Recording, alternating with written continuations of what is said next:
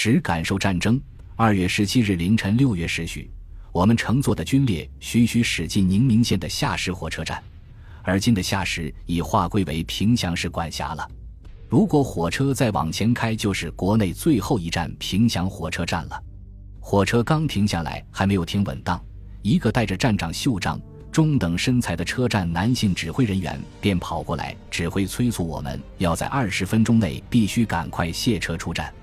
因我们的高射机枪在火车行驶途中要担负对空警戒值班，高射机枪和牵引汽车都用三角木、铁爪和撬绳固定在平板车厢上，我便指挥各班迅速拆卸高射机枪和牵引汽车轮胎上的固定捆绑物。站长模样的人又跑过来对我说：“三角木不好拆卸，就砸坏算了，抢时间出站要紧。”大约在凌晨六点二十分左右。我们的牵引车队在下石火车站外的公路上，跟随撵上了正在换乘汽车的我们四百八十六团第二梯队的大部队。我们步兵第四百八十六团第二梯队的步兵分队，当时正在宁明县下石火车站外的公路上换乘汽车，而后继续向国境线开进。正月二十一日的广西凌晨应该有月亮高挂，但由于当天凌晨云层低厚。看出去有些雾蒙蒙的感觉，视线不是很理想。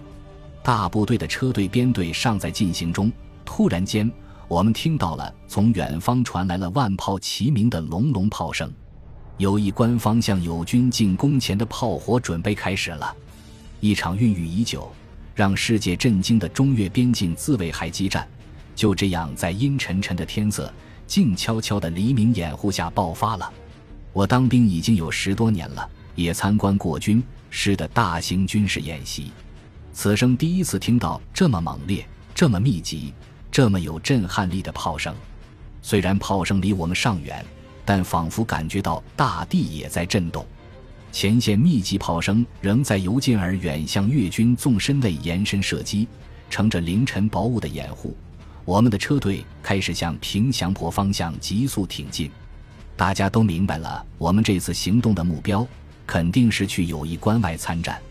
但就在车队快进平祥坡外的交叉路口时，从路标上看，车队突然往右拐弯，向西北的龙州方向开去。我们第二梯队的车队经过几小时的摩托化开进后，迅速与先期到达的我们四百八十六团的第一梯队会合。步兵第四百八十六团已全部进入战斗待机地域位置，我们迅速占领阵地，构筑掩体。随时准备迎击越军可能的炮击或空中袭击。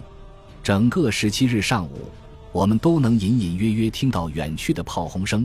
天上不时传来我军护航飞机的轰鸣声。我们步兵第四百八十六团一九七九年二月十七日当天的待机地域位置，我一直不清楚那是在什么地方。在这次撰写回忆录时，我通过向战时作训股陶明普鼓掌咨询。才知道那是龙州以西、水口以东的龙北农场。看来广州军区南宁前指开战当天的决心与意图，就是准备将我们陆军第一百六十二师投放到高平方向机动作战。二月十七日下午已传来战报，我军在高平方向已包围了越军的三个营。看来陆军第四十二军当天的进攻非常顺利。从后来的资料表明。陆军第四十二军一百二十六师的先头部队，在十七日上午九时多，就已从龙州县的布局推进到越南东西以北地区。广州军区前指当天也估计高平方向我军进展顺利。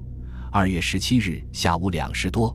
便令我们陆军第一百六十二师从水口方向的待机地域撤出，迅速向友谊关同登方向机动待战。随即，我们陆军第一百六十二师当天下午又从水口方向的待机地域内撤了出来，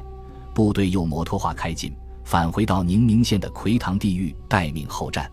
广州军区南宁前指此刻的意图，又准备将我们陆军第一百六十二师投放到友谊关同登方向加入战斗。在二月十七日整个一天中，我们陆军第一百六十二师一直都处于机动状态之中。在这一天的机动开进途中，我也是第一次领略到了战争场面的壮观与悲壮。这种对战争的感受，理所当然的是，看任何战争大片都无法体会和相提并论的。天空中发出雷鸣般的轰鸣声，我军战机从宁明机场不断起飞、降落，再起飞、再降落，来回不断的在国境线上空护航巡逻。地面传来的是一阵紧似一阵的隆隆炮声。重要地点处，那严阵以待的高炮阵地、雷达阵地上不停转动的雷达天线。伪装隐蔽在公路不远处的救护所、野战医院比比皆是，随处可见荷枪实弹的调整哨、加油站、检查站，来来往往的军车川流不息。之前的民工匆忙赶往前线，车身上显示着红十字符号的抢送伤员救护车，拼命地按着喇叭要求让路；还有那些杵着拐杖和挑着简易行装、携老带幼后撤下来的边民。俨然是一幅无比壮观而又悲壮的战争画卷。